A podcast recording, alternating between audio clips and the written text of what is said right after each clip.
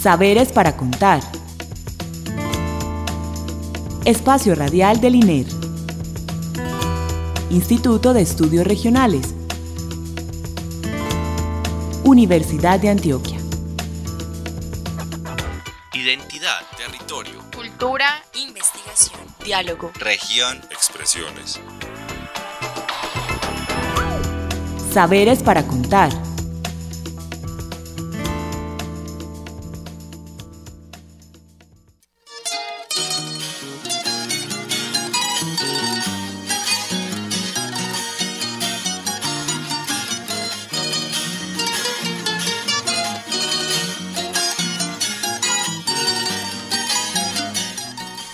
Buenas noches. Les damos la bienvenida a nuestro programa Saberes para Contar, el espacio radial con el que el Instituto de Estudios Regionales comparte con ustedes los conocimientos que producimos en el INER, los aliados con quienes los producimos y demás experiencias que traen nuestros invitados a esta cabina.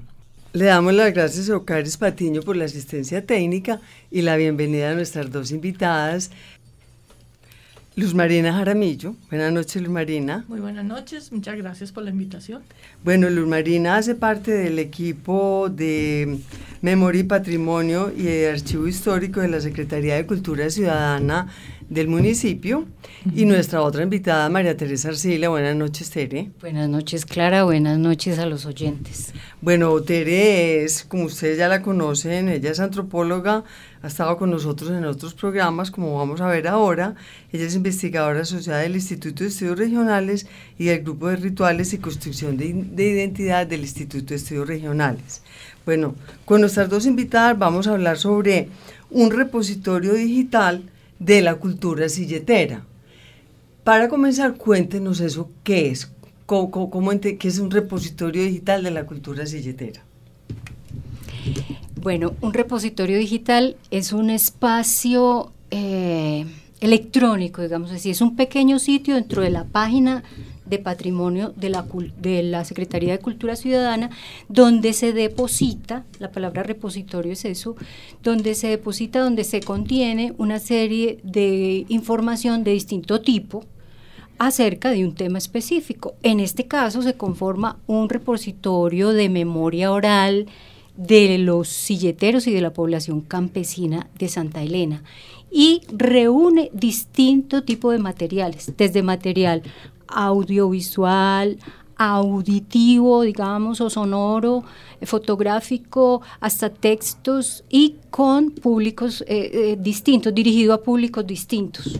Bueno, ahora vamos a poder entrar en detalle con las invitadas a que nos cuenten qué tiene ese repositorio. Pero Lu Marina, mira, ¿por qué es importante ese repositorio? ¿Por qué pues para la Secretaría de, Cultura Ciudadana fue importante hacer ese repositorio, estar en alianza con el INER para hacer un repositorio. ¿Cuál es el interés de esto?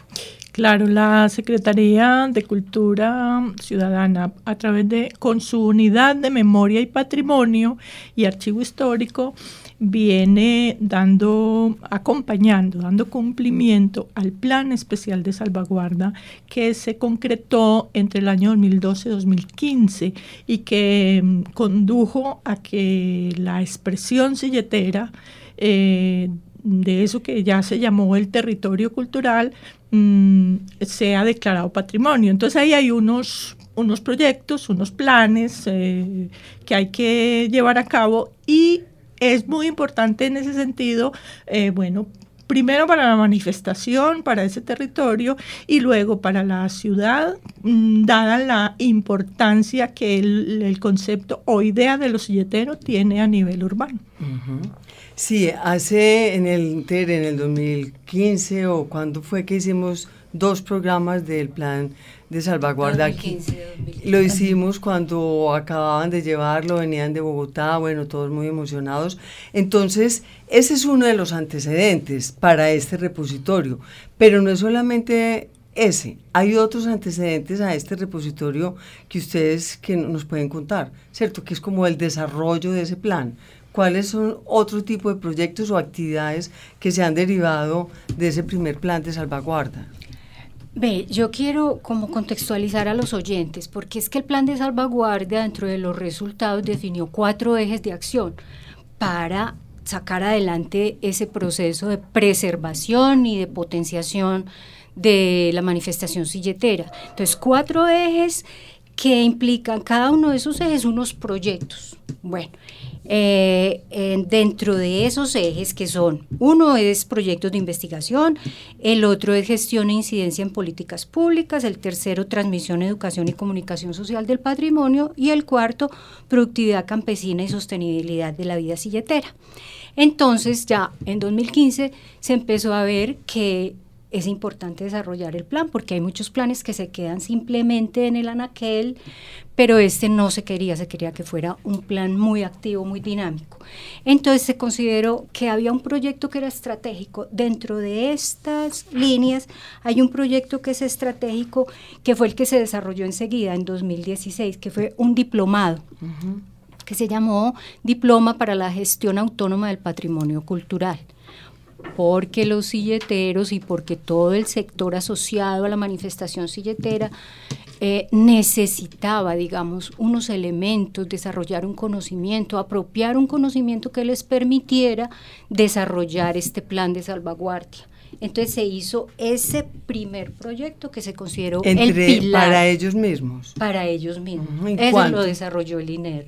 Ese lo desarrolló en el 2016. Ahí se hicieron siete módulos y con una intensidad horaria de 160 horas, lo que daba lugar a un título, a un diploma. Estaba dirigido exclusivamente, pues, o primordialmente a los silleteros y a las personas que hacen parte del sector y a todos los que estuvieran interesados en conocer la cultura silletera y la manifestación silletera, pero sobre todo en adquirir elementos para ese. Esa era la finalidad, poder sacar adelante este plan de salvaguardia y sus proyectos. Bueno, y también ustedes tienen en el 2017, o sea, hace como una seguidilla 15, 16, 17, hay otro proyecto que ustedes lo llamaron Reconstrucción de Historias de Vida. Es este, es este, y, es este mismo el repositorio digital. Sí, este, mm, como bien dice María Teresa, pues es el acompañamiento que viene haciendo la Secretaría a ese plan, o sea, velar, velar porque eso se cumpla.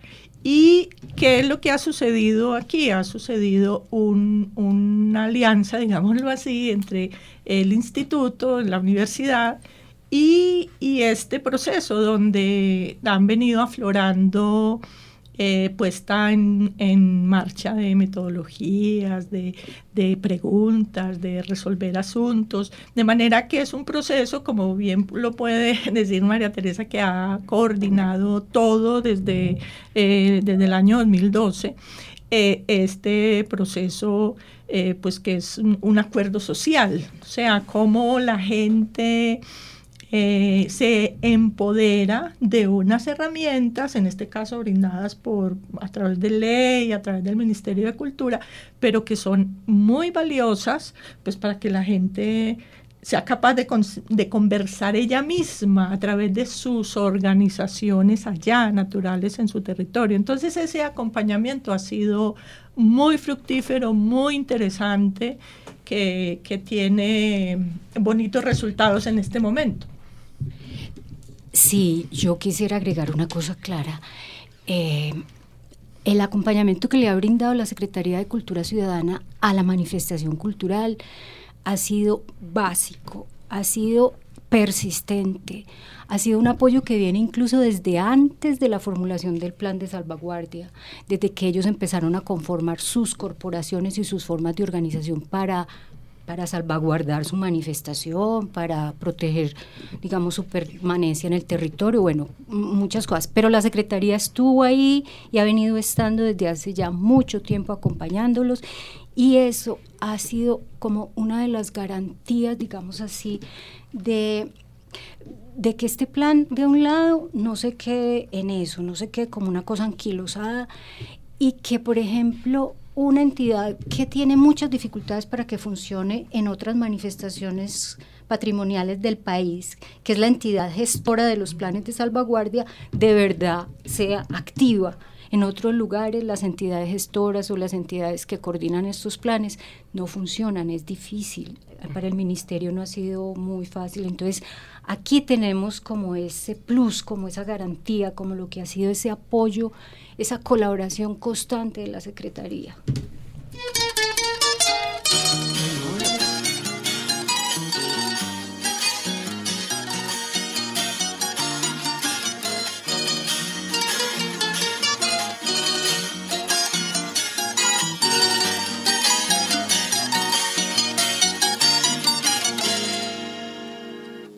Bueno, entonces entremos pues en concreto a lo que es el repositorio y dónde se encuentra.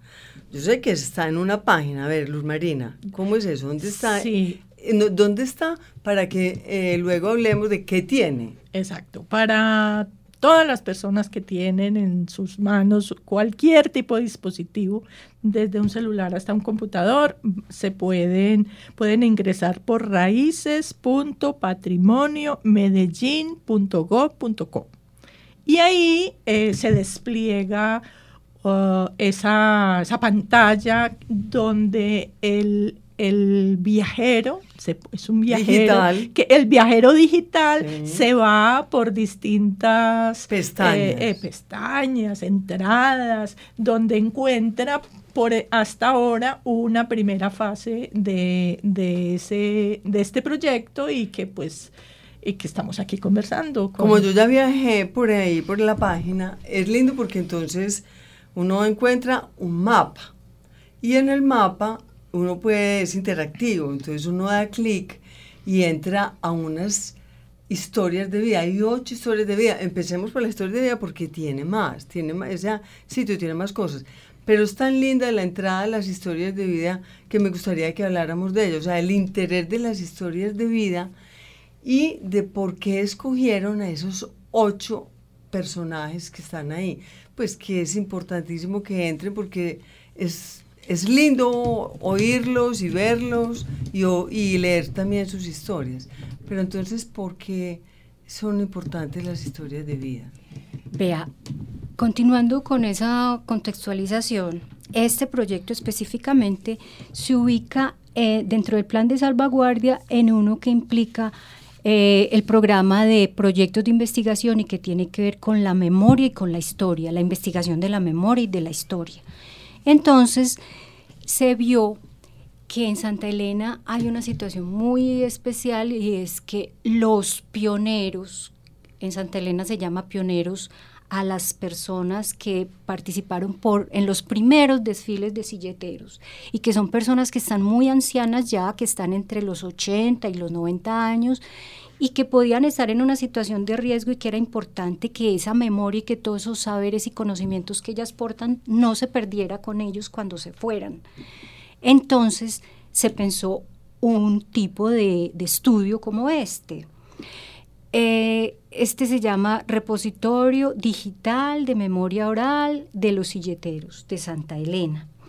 Entonces era como un instrumento para tener eh, con mucha capacidad de almacenamiento de información un sitio en donde se pudiera eh, consignar información de distinta clase que pudiera ser dirigida a investigadores, a historiadores que les interesa hacerle el seguimiento a las fuentes orales de un lado y al proceso pues territorial de Santa Elena. Yo ahorita quisiera eh, es hacer una aclaración acerca de cuando decimos territorio de Santa Elena, a qué nos estamos refiriendo. Muy importante. Eh, entonces, Ustedes lo explican ahí. Exacto. Ustedes lo explican en una pestaña que se llama territorio. Ajá, ajá, sí.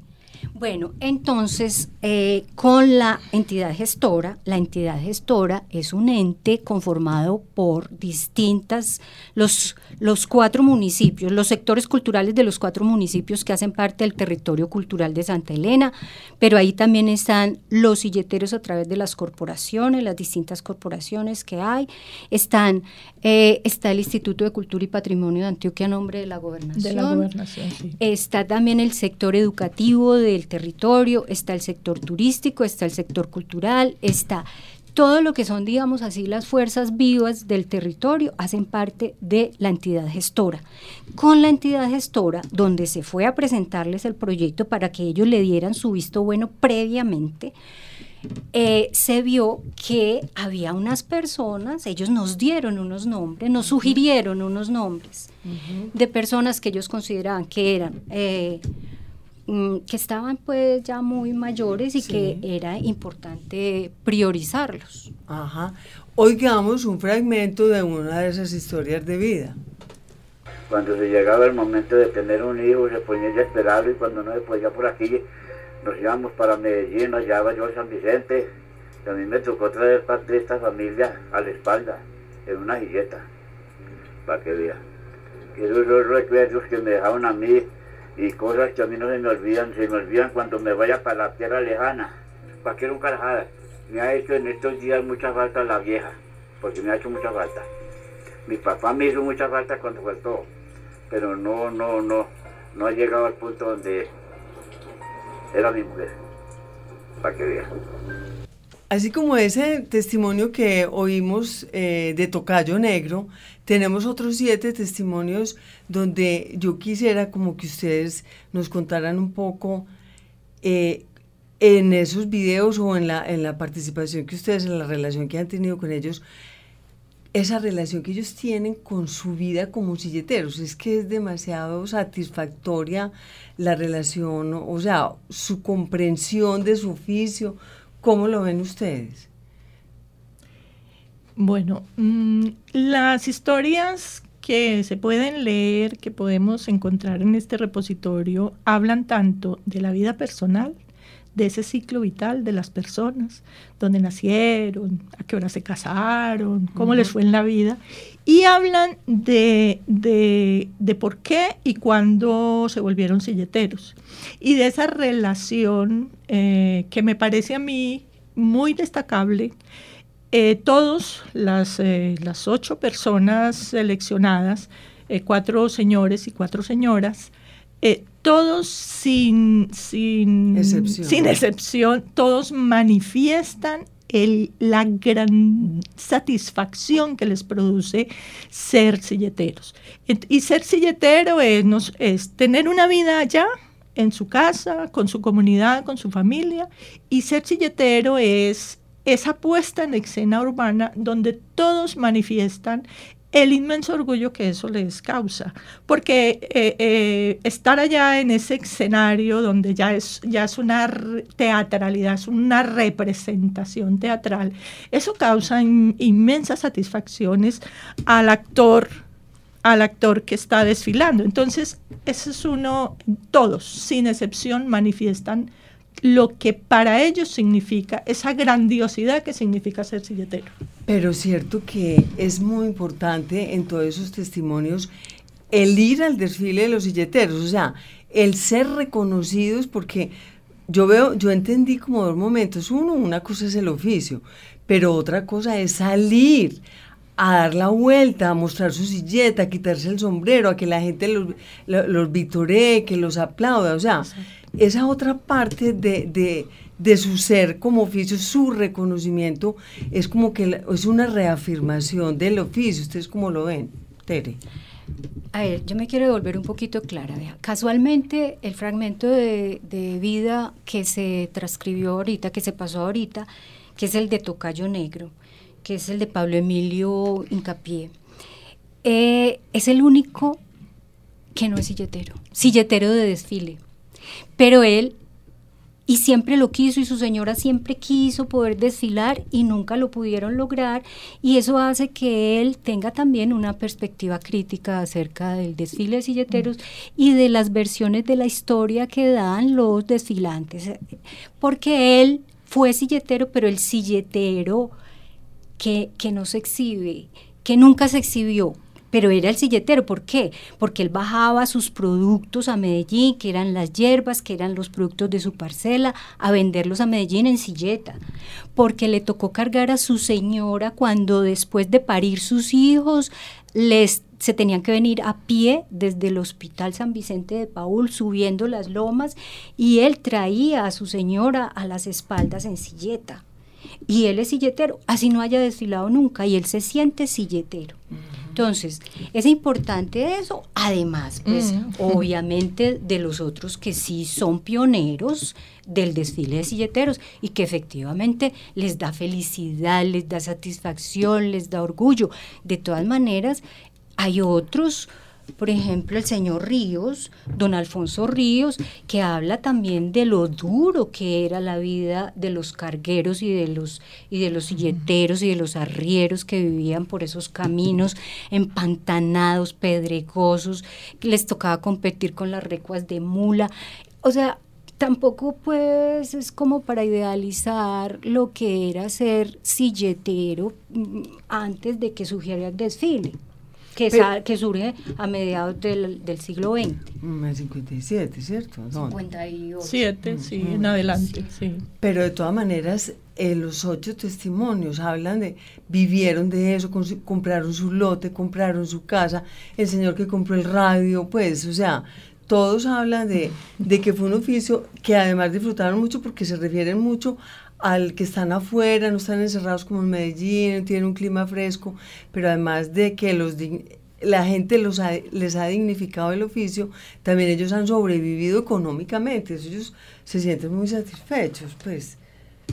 Y hay una relación, eh, mm, digamos, de subsistencia, pero también, digámoslo así, estética con, con todos los, con los productos que les sirven para vivir, pero que también, me atrevo yo a decir, a través de las flores han generado unas ideas más allá de, lo de la vida cotidiana. Sí, entonces, al igual que las flores son bellas, son bellas las zanahorias, son bellas los nabos. La música es rica eh, porque todo, ese, paisaje es hermoso porque ellos eh, han construido y el plan da buena cuenta de eso. La investigación que se ha llevado desde, desde la antropología y la historia han, han, construido ya un, un, imaginario sobre ese territorio tan bonito. ¿sí? Entonces ya hoy en día...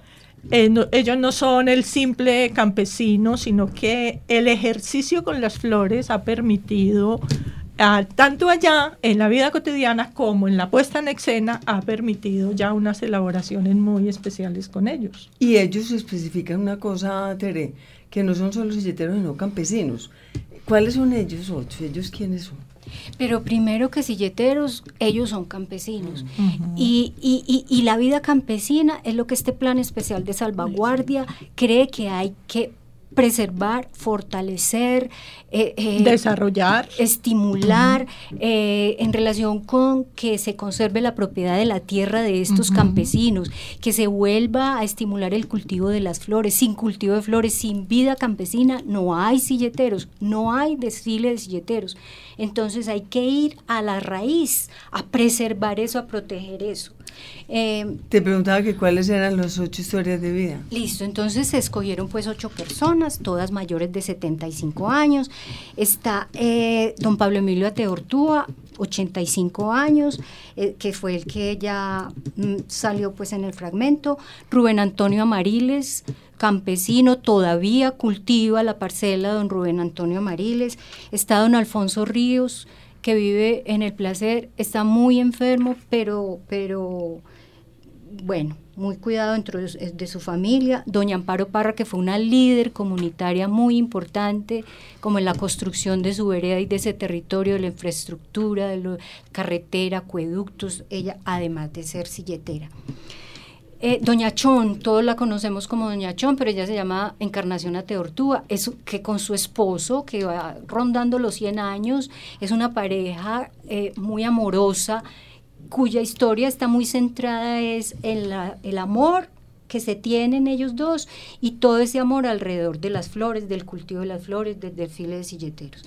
Don Julio Ramírez, eh, don Luis Fernando Incapié, otro líder, y doña Luz Estela Incapié. Esos son los ocho, las ocho historias de los ocho silleteros que están en este repositorio hasta este momento. Sí, o sea, eh, se nos va acabando el tiempo, pero es importante que entren al micrositio donde Luz Marina les, les dio la dirección, que volvamos a repetir, porque es muy importante que vean esos unos videitos de tres, cuatro minutos súper lindos, no solamente el paisaje, sino las historias, la música, todo. Estos, los videos están realizados, pues este es un equipo, aparte de del Instituto de Estudios Regionales de la Universidad. Están participando unos realizadores visuales muy importantes que se llaman Árbol Visual y los desarrolladores web de estos sitios, de toda esta cosa, cuando uno entra a esta, a esta magia, entonces Digital Cocktail, Digital Cocktail, ¿cierto? entre los tres estos tres equipos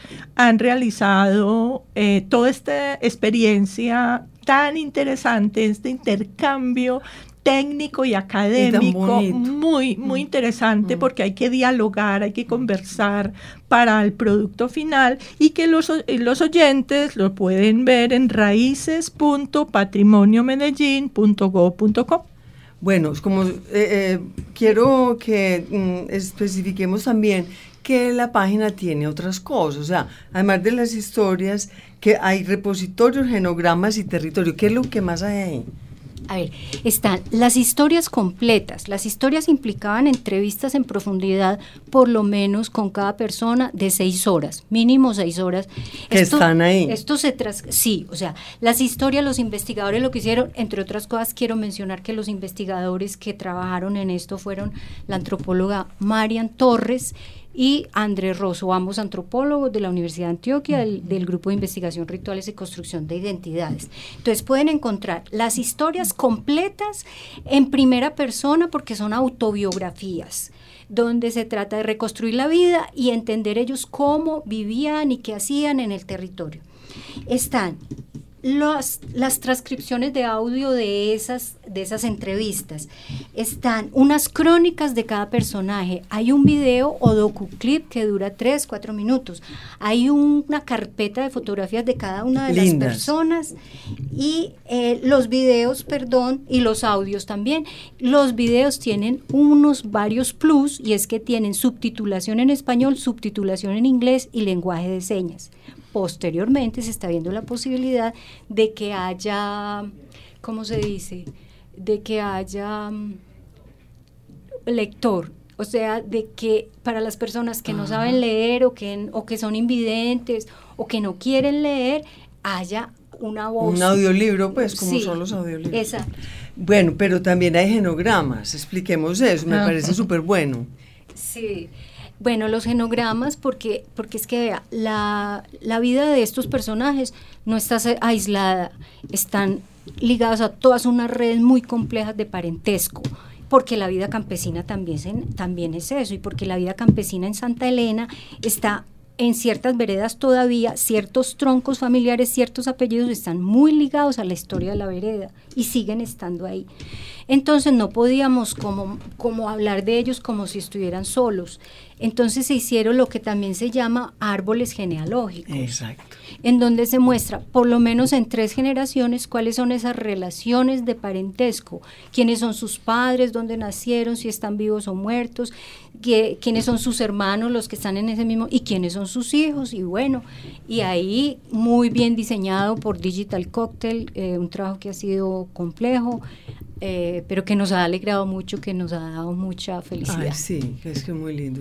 Demasiado cortico el tiempo para contar la riqueza que hay ahí, pero bueno, ya la invitación que dos veces ha hecho Luz Marina. Bueno, ya para terminar, ¿qué sigue? ¿Qué, qué, para el futuro que tienen pensado con este el desarrollo del plan de salvaguardia? Bueno, em, la unidad de memoria y patrimonio, la Secretaría de Cultura, mm, va a hacer una segunda fase. En este momento está arrancando, que sigue pues con el grupo de investigadores del Instituto de Estudios Regionales de la universidad. Eh, por ahora, por ahora eso, pero también se tiene proyectado más adelante eh, mm, incursionar también en la recopilación de otros archivos y cosas, de manera de manera que este espacio se convierta en, bueno, casi que pionero para Medellín, ¿cierto? En el sentido de que esto mismo se puede realizar para otras comunidades de Medellín, en lo urbano y en lo rural. Y para otras Esta es la manifestación cultural, porque todo este proceso de patrimonialización, esto tan importante pero fíjense la versatilidad y la maravilla de esta herramienta que nos va a ayudar, que le puede ayudar a cualquier comunidad de Medellín. Tere, para finalizar, ¿cómo acabamos aquí? Que se nos acabó el tiempo. Entonces, eh, este sitio se llama Raíces. Este otro proyecto, esta segunda fase es Raíces 2, en donde el énfasis va a estar puesta es en la historia, en reconstruir historia a partir de fuente oral, de fuente documental y secundaria, de ciertos oficios tradicionales del territorio asociados a la vida campesina y asociados al mundo de las flores y de los silleteros. Son cuatro oficios son cuatro oficios y ligados a esos oficios vamos a hacer también unas, unas biografías cortas de dos personas eh, del territorio. Bueno, es que ya no podemos afanar más porque se nos acabó el tiempo. Mm, como se dan cuenta, tienen mucho para contar a nuestras invitadas. En otra oportunidad podremos venir a hablar de cómo va el tema de las historias con los oficios y la relación con la cultura eh, silletera. Bueno, le damos gracias a Luz Marina Jaramillo, a Tere Arcila por su participación en este programa. Muchas gracias por el sitio que está divino. No dejen de entrar, que es hermoso. Le damos las gracias a Eucaris Patiño por la asistencia técnica, a Caterina Montoya por la realización. Eh, a nuestras invitadas nuevamente las gracias. Buenas noches. Buenas noches, muchas gracias por la invitación. Eh, muchísimas gracias por la invitación y muy buenas noches a los oyentes. Estuvo con ustedes en la conducción Clara Inés Aramburo. Recuerde que pueden escribirnos a saberes para contar arroba gmail.com. También estamos en Facebook y en Twitter. Feliz noche y muchas gracias.